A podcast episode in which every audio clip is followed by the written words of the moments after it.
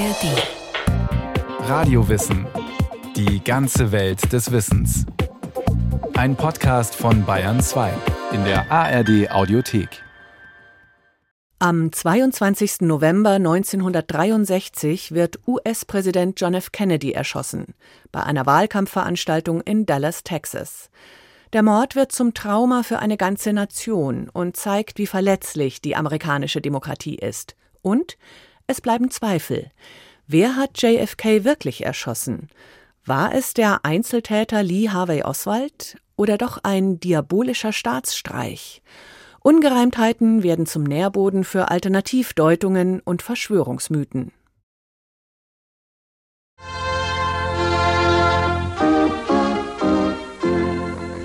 Präsident Kennedy ist heute Abend um 20 Uhr mitteleuropäischer Zeit an den Folgen eines Attentats gestorben.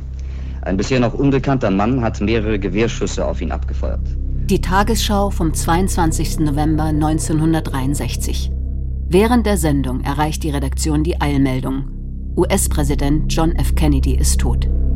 Sprecher Karl-Heinz Köpke verkündet der deutschen Fernsehnation die tragische Nachricht. Das Weiße Haus in Washington teilte mit, dass Präsident Kennedy einer durch eine Kugel verursachten Gehirnverletzung erlegen ist.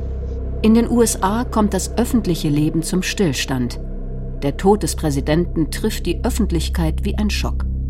Wer kann, verlässt den Arbeitsplatz und verfolgt am Fernseher oder Radio die Berichterstattung über das Attentat. President Kennedy has been assassinated. It's official now. The president is dead. Reportagen aus Dallas, Texas, von Journalisten, die vor dem Krankenhaus stehen, in das Kennedy eingeliefert wurde. Weinende Menschen, Trauer überall, Fassungslosigkeit. Momente, die sich ins kollektive Gedächtnis einer ganzen Generation einbrennen. The Die Ermordung hat tagelang die Medien bestimmt. Es gab eine 24-Stunden-Berichterstattung. Aber auch international ist die Wirkung enorm. Menschen auf der ganzen Welt trauern. Studierende der Freien Universität Berlin organisieren einen Trauermarsch mitten in der Nacht in Berlin und viele tausende Menschen kommen zum Rathaus Schöneberg, wo Kennedy Monate vorher gesprochen hatte sagt Dr. Andreas Edges, Historiker und Amerikanist von der LMU München und ausgewiesener Kennedy-Experte. Für ihn ist der 22. November 1963 vor allem rückwirkend ein einschneidender Tag für die US-Geschichte. Der Mord an JFK, dem die tödlichen Schüsse auf Martin Luther King und auf Robert Kennedy folgen sollten. Also die unmittelbare Wirkung der Ermordung, wie kann das passieren und was bedeutet das? Und im Nachhinein auch die Wirkung dessen, was denn alles danach kam, die dann auch auf diesen Tag zurückprojiziert wurde. Auch wenn ich das für eine problematische Idee halte, Amerika hat seine Unschuld verloren. Nun war Amerika auch vorher schon in gewissen Fällen durch die CIA oder Kriege auch mit schuldig geworden in gewisser Weise. Aber das ist ein Moment, wo auch ein Stück weit das amerikanische Selbstbild einen Kratzer erhält. Nur 1036 Tage dauert seine Präsidentschaft. John Fitzgerald Kennedy. Erst 43 ist er, als er ins Weiße Haus einzieht.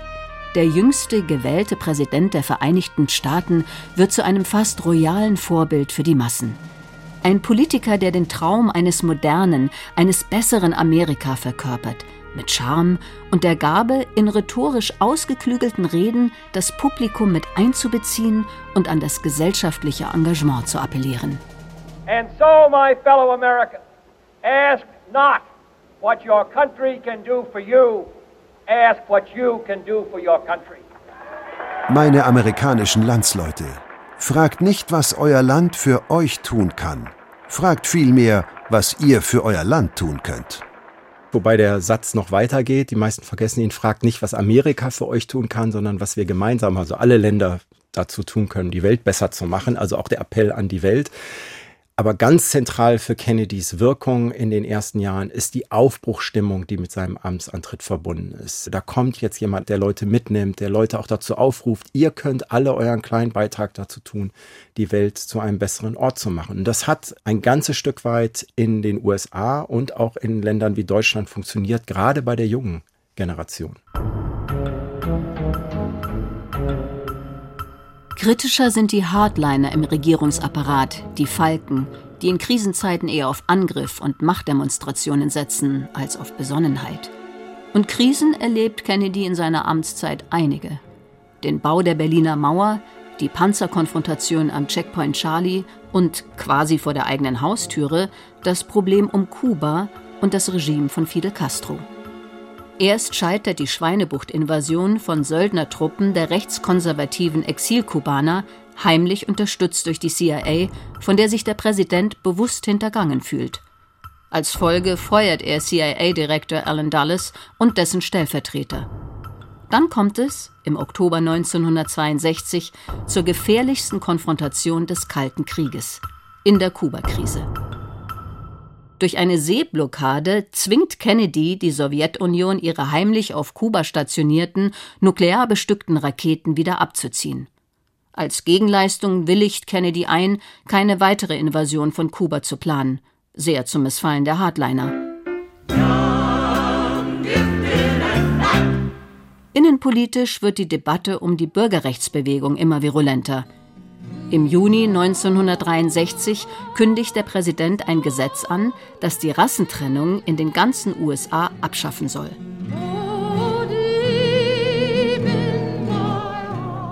Im Kongress scheitert er aber an den Mehrheiten konservativer Südstaatenpolitiker aus beiden Parteien.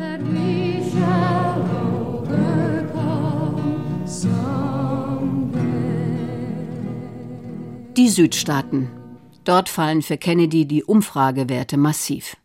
1964 will sich Kennedy zur Wiederwahl stellen, also macht sich JFK mit seiner Frau Jacqueline und dem Vizepräsidenten, dem Texaner Lyndon Johnson, auf Wahlkampfreise durch Texas. Dort gibt es regelrechte Hasskampagnen gegen Kennedy.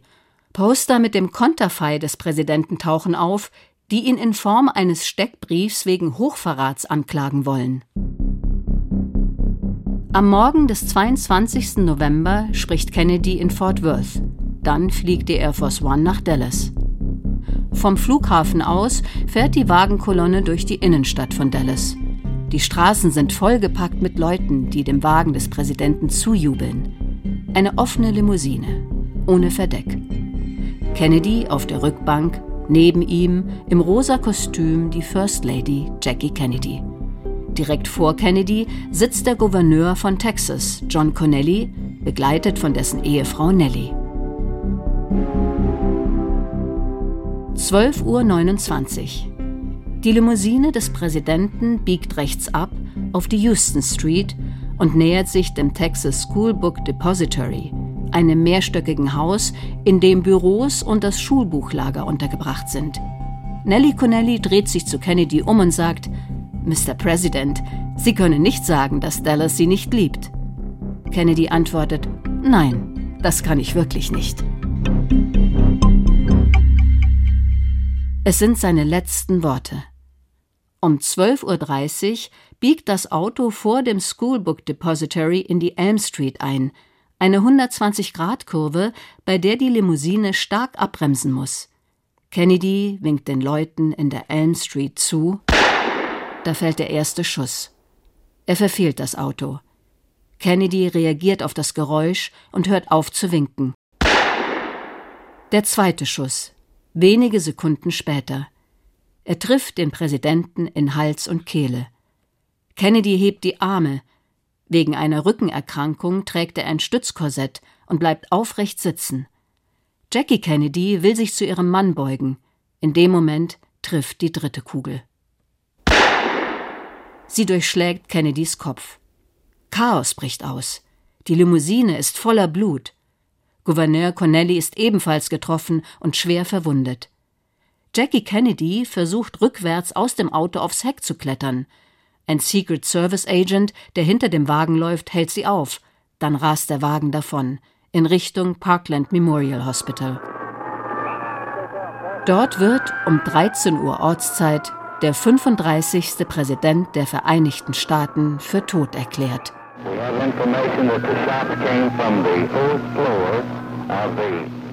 Polizeifunkaufnahmen vom 22. November 1963 aus Dallas, archiviert in der John F. Kennedy Presidential Library and Museum.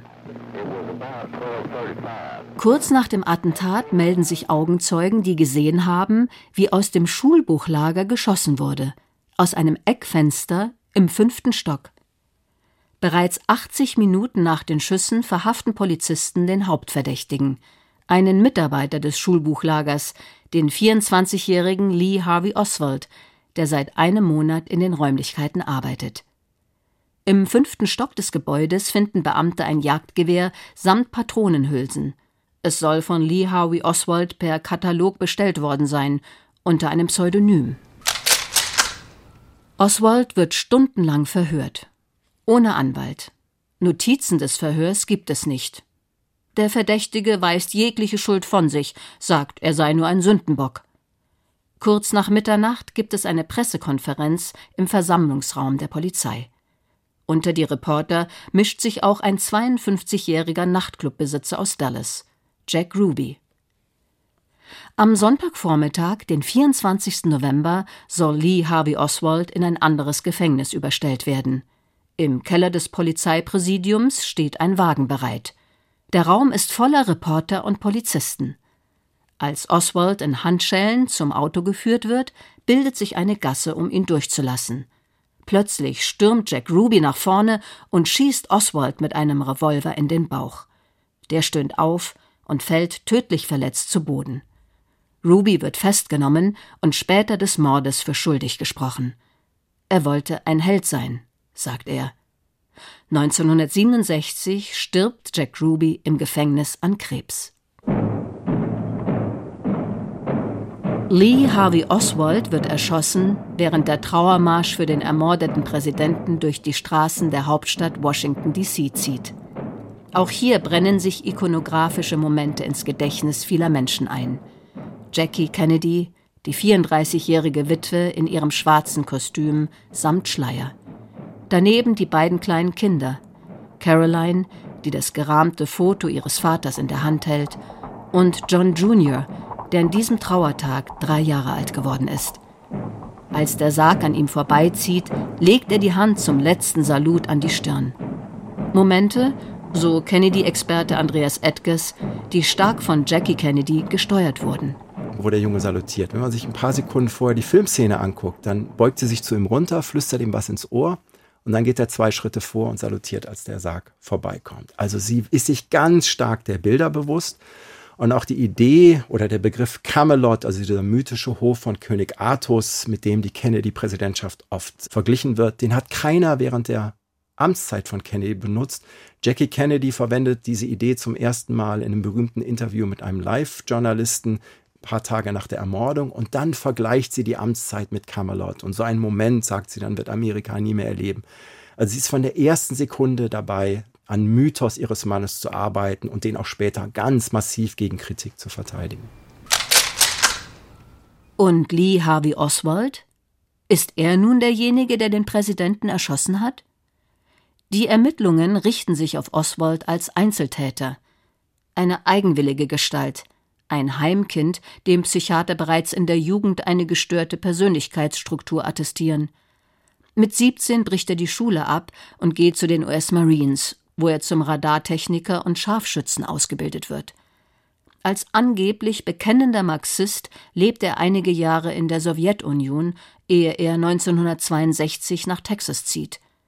Er abonniert kommunistische Zeitungen und engagiert sich für Fidel Castros Politik, bemüht sich sogar um ein Visum für Kuba.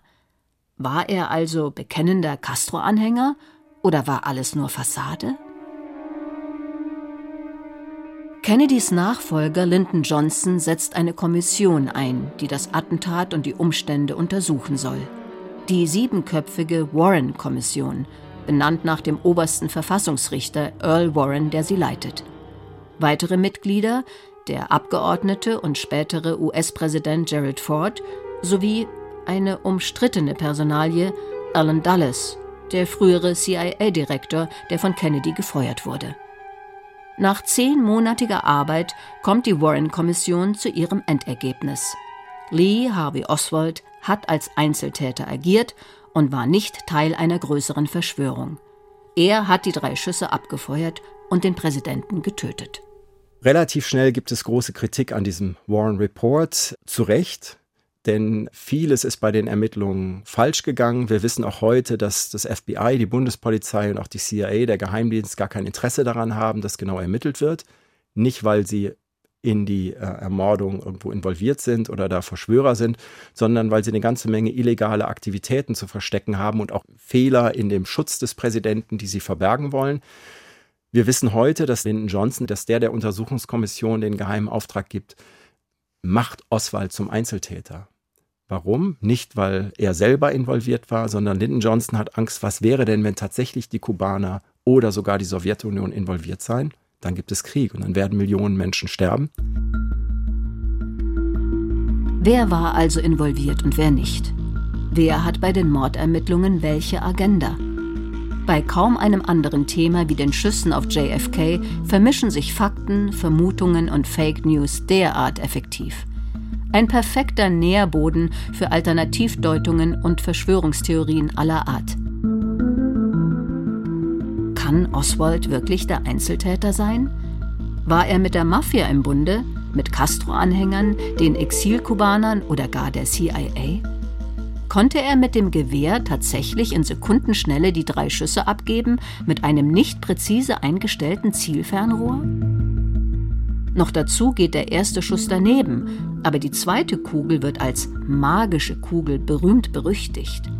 Sie trifft erst Kennedy, dann Connelly, verursacht bei beiden Körpern insgesamt sieben Eintritts- und Austrittswunden und wird später ohne größere Deformationen bei Connellys Trage im Krankenhaus gefunden. Kann das sein? Und kamen nicht Schüsse aus unterschiedlichen Richtungen, wie manche Zeugen berichten? Fragen über Fragen, die Gedankenspiele auslösen und Skepsis. So etwa beim US-Regisseur Oliver Stone. Schon als junger Mann ohne vorgefasste Meinung über den Mord begann ich mir ein paar Fragen zu stellen, die von den Vertretern der Regierung ignoriert wurden. Denn damals fragte niemand, warum Kennedy getötet wurde. Die hauptsächliche Frage bei einem Mord lautet immer, wo ist der Mörder? Ich fragte aber, warum wurde Kennedy getötet? Wer profitierte davon? Und wer hatte die Macht, den Mord zu decken? Doch niemand in den US-Medien stellte damals diese Fragen. Für mich ist die plausibelste Erklärung des Mordes die von Jim Garrison, der die Aufmerksamkeit auf die Geheimdienste und deren Verstrickungen lenkte.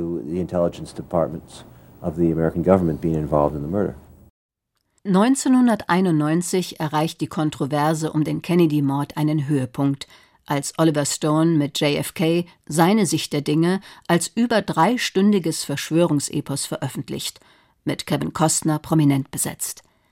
Er verkörpert Jim Garrison, den Bezirksstaatsanwalt von New Orleans, der Ende der 1960er Jahre das Kennedy-Attentat vor Gericht bringt. Garrison setzt einen gewissen Clay Shaw auf die Anklagebank, der mit möglichen Verbindungen zu Exilkubanern, zu Lee Harvey Oswald und zur CIA ins Visier der Ermittler geraten ist. Am Ende aber bleibt die Anklage wegen Verdachts der Verschwörung zum Mord am Präsidenten ohne konkrete Beweise. Shaw wird freigesprochen. Dennoch wird der Vorwurf in Jim Garrisons Büchern und später in Oliver Stones Film deutlich. Kennedy sei durch einen Staatsstreich getötet worden. Finstere Hintermänner in der CIA und aus dem militärisch-industriellen Komplex wollten verhindern, dass Kennedy den Kalten Krieg, den Vietnamkrieg und damit die Aufrüstung stoppt. Wie Jim Garrison vor ihm wird auch Oliver Stone massiv kritisiert, Fakt und Fiktion zu vermischen. Eine Kritik, die Andreas Edges teilt. Oliver Stone zeigt nicht die Tatsachen, wie sie an dem Tag waren. Und ihm sind Dutzende faktische, inhaltliche Fehler nachgewiesen worden. Aber der Film, er ist spannend, er ist unterhaltsam, er hat die Debatte befeuert, er hat einen ganz großen Effekt gehabt. Denn am Ende des Films wird gesagt quasi, keiner von uns wird noch erleben, dass diese Akten freigegeben werden, wo möglicherweise die Wahrheit drin steht. Und durch den Film und die Kampagne, die die Filmfirma macht, gibt es ein Sondergesetz nur für Kennedy-Akten, Akten, die in irgendeiner Form mit der Kennedy-Ermordung zu tun haben. Das sind Millionen Seiten, die sind praktisch alle freigegeben worden, vielleicht noch ein, zwei Prozent nicht. Aber es hat was bewirkt, dass nämlich viel mehr Transparenz in dem ganzen Umfeld der Ermittlungen stattgefunden haben, sodass wir heute noch deutlich mehr über diesen Tag und über die auch Fehler bei den Ermittlungen wissen, als wir es damals wussten. Also der Film hat dadurch auch für Historiker und Historikerinnen eine sehr gute Wirkung gehabt, so problematisch er andererseits ist.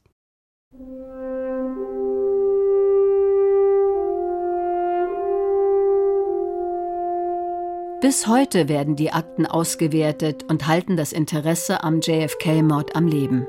In Form von immer neuen Büchern und Filmen, die spektakuläre Beweise versprechen und am Ende wenig mehr als Vermutungen bieten. Doch Kennedy bleibt weiterhin ein Publikumsmagnet. Der ewig Junggebliebene. Das Idol der Hoffnung, das nie altert und zur Frage einlädt: Was wäre, wenn? Hätte er uns in eine bessere Welt geführt? Hätte er sich in seiner zweiten Amtszeit genauso in Vietnam verstrickt wie die Regierung von Lyndon Johnson? Oder hätte er sich aus Vietnam zurückgezogen und um ein rasches Ende des Kalten Krieges bemüht? Was ist aber mit dem Verlauf der Bürgerrechtsbewegung? Erst durch Kennedys Ermordung kam es zu einem überparteilichen Schulterschluss und in kürzester Zeit wurden liberale Reformprojekte und Gesetze angestoßen, die vorher undenkbar waren. Wären sie vom Senat und Kongress verabschiedet worden, hätte Kennedy gelebt? Viele Fragen, wenig Antworten. So bleibt John F. Kennedy weiterhin ein Mythos, im Leben wie im Tod. Von daher lebt der Mythos tatsächlich auch davon, dass das unerfüllt geblieben ist. Eine ganz berühmte amerikanische oder die prominenteste Biografie zu Kennedy heißt im Untertitel ein Unfinished Life, ein unvollendetes Leben. Aber wir können uns alle noch Vorstellungen machen, wie vollendet oder wie dieses Leben denn weitergeführt worden wäre und was es sowohl für die USA als auch die Welt bedeutet hätte. Die Geschichte wäre sicherlich anders verlaufen, auch der Vietnamkrieg wäre anders verlaufen, da bin ich sicher. In welcher Form, da kann man natürlich nur spekulieren.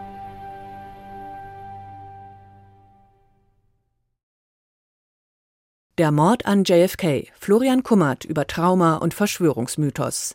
Wenn Sie noch mehr über dunkle Hintergründe im Weißen Haus hören wollen, dann empfehlen wir den Radiowissen Podcast History, alles Geschichte und dort die Staffel US-Präsidenten in der Krise, die Folge Richard Nixon in der ARD Audiothek und überall, wo es Podcasts gibt.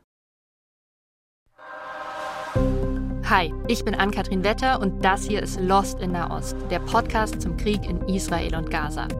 Es ist gerade unfassbar schwierig, den Überblick zu behalten über das, was gerade im Nahen Osten passiert. Und mitzukommen, wer welche Rolle spielt, welche Player wichtig sind und wie hat das alles nochmal angefangen? Wir wollen euch helfen zu verstehen, was gerade Phase ist, wer welche Interessen verfolgt. Viele von euch fragen sich gerade, warum es plötzlich ein Problem sein soll, wenn PalästinenserInnen auf die Straße gehen oder jemand den Hashtag Free Palestine verwendet. Was das heißt, wenn der deutsche Bundeskanzler davon spricht, dass die Sicherheit Israels Staatsräson ist. Für solche Fragen und ganz viele mehr gibt's ab jetzt uns. Wir sind Lost in Nahost, der Podcast, der euch hilft zu verstehen, was gerade los ist im Nahen Osten. Und dafür sprechen wir mit den Korrespondentinnen der ARD in Tel Aviv und mit Expertinnen über das, was gerade im Nahen Osten passiert. Und vor allen Dingen sprechen wir darüber, was euch zu dem Thema interessiert. Schickt uns also gerne eure Fragen an lostinnaost.br.de oder schreibt eine DM an die NewsWG bei Instagram. Den Podcast Lost in der Ost gibt's in der ARD Audiothek und überall, wo es Podcasts gibt.